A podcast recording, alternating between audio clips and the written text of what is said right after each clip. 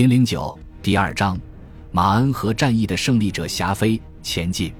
不幸中弹的同志在身边倒下，但死亡又何足惧？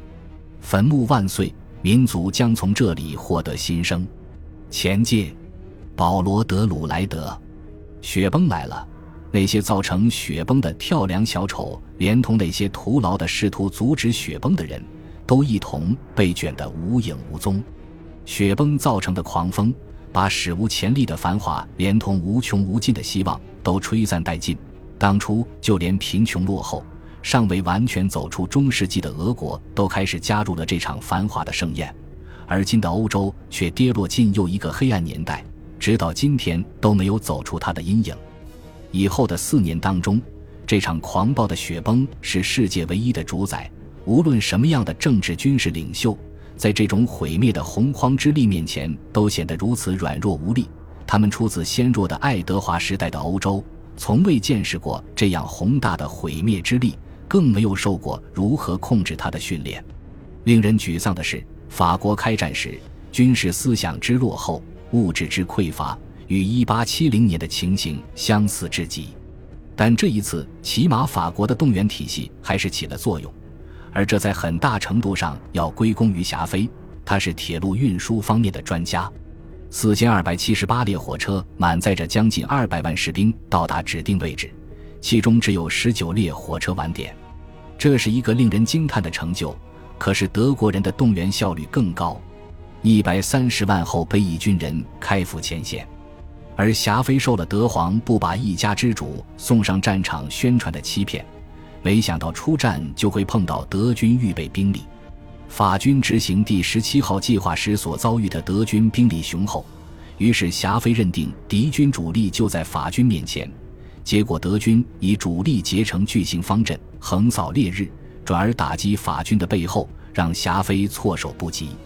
德法两支大军在一场名垂青史的大战当中迎面相撞，一方是纪律严明、精力充沛。向前进攻的灰色军团，对自己的数量优势和民族优越性深感自豪，高唱战歌：“胜利！我军将击败法国，像英雄一样为国捐躯。”在多年中产阶级的繁荣岁月之后，这些年轻人比欧洲其他国家的同代人更渴望建功立业。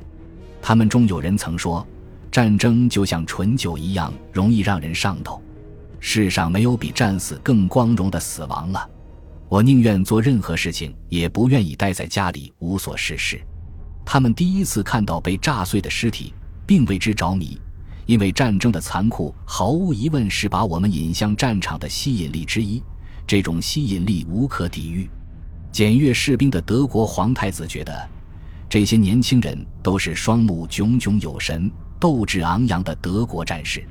战争另一方的年轻人则充满复仇的强烈渴望，他们迅捷的脚步伴着军乐团的音乐，嘴里则唱着更为悠扬的歌词：“为国捐躯是最高的光荣。”弗伦奇将军手下的士兵惊讶地发现，这些1914年的法军战士都是些优秀的小伙子，甚至比自己还要更强壮、更坚强。法国的战士把阿尔萨斯境内的国境线标志拆下来。送到德鲁莱德墓前告慰英灵。当他们发现敌人的时候，冲锋号比醇酒更能激起法国人不顾一切的冲动。让我们举杯高歌，让我们举杯高歌。整条战线上，穿着红色长裤和厚厚蓝色外套的士兵们身背沉重的背囊，举着有些笨重的长刺刀，在戴着白手套的军官身后组成两排横队。很多人唱着马赛曲。在八月的酷暑中，笨重的法军队列有时在距敌军阵地还有半英里之遥的地方就展开了进攻队形。德军机关枪从来没有发挥过如此高的效能，挤满了法军的战场，很快就铺上了一层红蓝相间的地毯。属于另一个时代的骑兵穿着他们熠熠生辉的胸甲，看上去令人赏心悦目。他们徒劳的一次次纵马向正在屠杀法军步兵的德军机枪阵地发起冲击，这是一幕可怕的场景。但最可怕的是，这种场景是可预见的。一九一四年那种疯狂而高尚的勇气，令人想起挤在一起结队游向大海的小旅鼠。但是，那可不能被称为战争。开战后整整一周，法国的新闻审查官只放出法军占领米卢斯的消息，却屏蔽掉了那些关于伤亡数字的令人不快的细节。全法国都屏住呼吸，觉得第十七号计划也许能够成功。晨报胜利的宣称，法国国土上不留一个德国人。信使却把一份又一份来自前线各地的内容雷同的灾难消息，雪片般的送进了霞飞的司令部。在边境战役可怕的两周时间内，法军伤亡失踪三十万士兵以及四千七百七十八名军官，相当于整个军官团人数的十分之一。德卡斯特尔诺的第二集团军本是向莱茵河进攻的主力，却在南西城被击退，近乎溃败。福煦指挥的精锐部队第二十军的损伤尤其惨重，在战线北方，德军右翼席卷而来，迫使法军和英国远征军向马恩河撤退。如果是在一八七零年，这样一场溃败很可能会导致色当投降那样的灾难。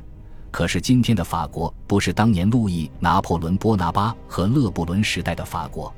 冯克鲁克自作主张，犯下了历史性的向内翼转折的错误。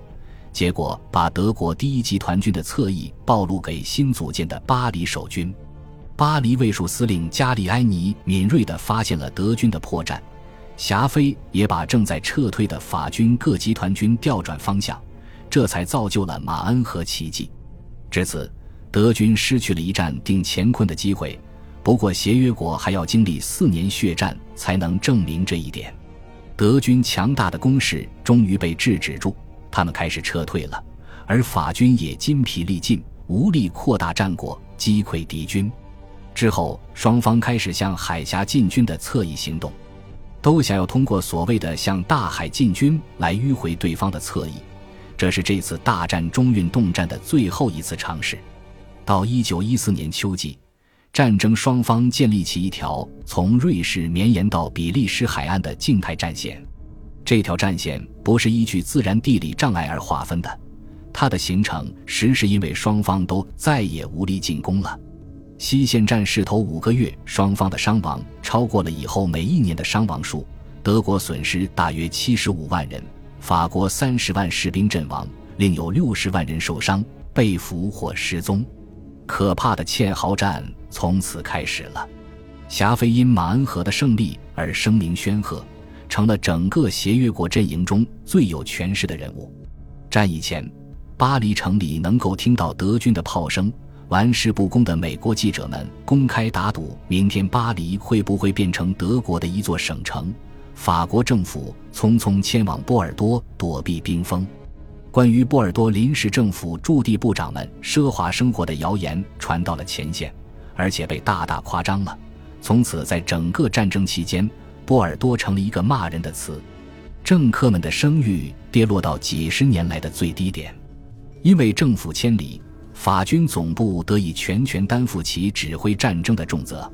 后来，一位部长说，法军总部自身变成了名副其实的政府。在拿破仑之后，还从来没有一个法国人像霞飞一样大权在握。每天，他都会收到乘车的礼物，很多盒巧克力和雪茄。手下军官光是回复热情的崇拜者的来信就应接不暇，而霞飞居然能找出时间来愉快的一一加以阅读。约瑟夫·霞飞是个出身寒微的孤统匠的儿子，兄弟姐妹十一人，他和福煦以及卡斯特尔诺是同乡，都来自比利牛斯山区。普法战争期间，霞飞是巴黎综合理工学院的学生，被派往万瑟讷地区学习炮兵技术。后来在巴黎围城战期间，所属部队上尉指挥官的精神垮掉了，他站出来代理指挥了一座炮台。从理工学院毕业，成为工程兵不久，霞飞被派往印度支那，此后多年都在为法国的新殖民帝国服务。一八九四年，他在法国征服廷巴克图的战争中指挥一队士兵，成功的组织了本队的后勤供应，第一次崭露头角。三十三岁时。